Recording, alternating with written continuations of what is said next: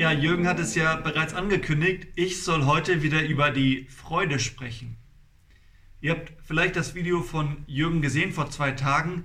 Er zählt da ganz viele Dinge auf, die im Moment gerade nicht so gut sind, die beschwerlich sind, die einfach stören, die einfach besser sein könnten. Also nicht in Jürgens Leben, sondern im Leben von Paulus, der diesen Brief an die Philippa geschrieben hat.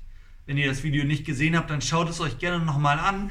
Und Jürgen hat klargemacht, ja, das Leben ist kein Zuckerschlecken. Es gibt einfach wirklich beschwerliche Tage, die uns wirklich auf die Nerven gehen und die man sich am liebsten wegwünschen würde.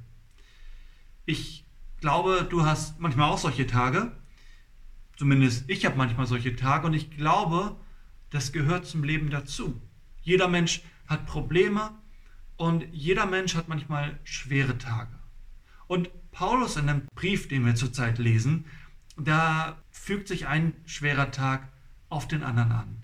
Und trotzdem, wie gesagt, spricht Paulus so viel über Freude. Und die Frage ist, wieso ist Paulus immer noch so fröhlich? Heute im Vers 1 lesen wir das sozusagen.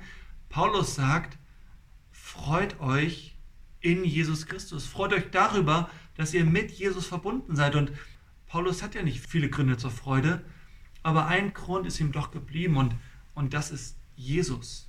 Das ist diese Verbindung mit Jesus. Und, und mir ist aufgefallen, manchmal erlebe ich die Freude in Jesus ganz besonders an den grauen Tagen meines Lebens. An den Tagen, wo, wo nicht alles so einfach und, und so easy läuft. Gerade da mache ich Erfahrung mit Jesus. Und wisst ihr warum? Weil das die Tage sind, wo ich Jesus besonders dort brauche. Wo ich besonders abhängig bin von ihm. Weil das die Tage sind, wo ich merke, dass, dass nicht alle Gründe zur Freude weg sind, sondern dass, dass Jesus, dass Jesus nie weggehen wird. Jürgen hat das auch vor zwei Tagen so angesprochen, diesen Psalm 23 von dem Schaf, das am Anfang des Psalmes auf grünen Auen weidet, aber sich irgendwann im dunklen Tal wiederfindet. Und wir stellen uns die Frage, was hat das Schaf im dunklen Tal zu suchen, wenn es doch mit diesen wunderbaren, guten Hirten unterwegs ist? Und ich habe mir gedacht, ja, vielleicht ist es ja auch einfach so, dass das Schaf in dem dunklen Tal erkennt, dass, dass, dass der gute Hirte da ist. Dass nicht alle Gründe zur Freude weg sind dass nicht alle Orientierung weg, ist, dass nicht plötzlich alles sinnlos ist, dass mir nicht alles Angst machen muss, sondern, sondern dass Jesus immer noch da ist und dass deswegen mein größter Grund der Freude niemals auszulöschen ist.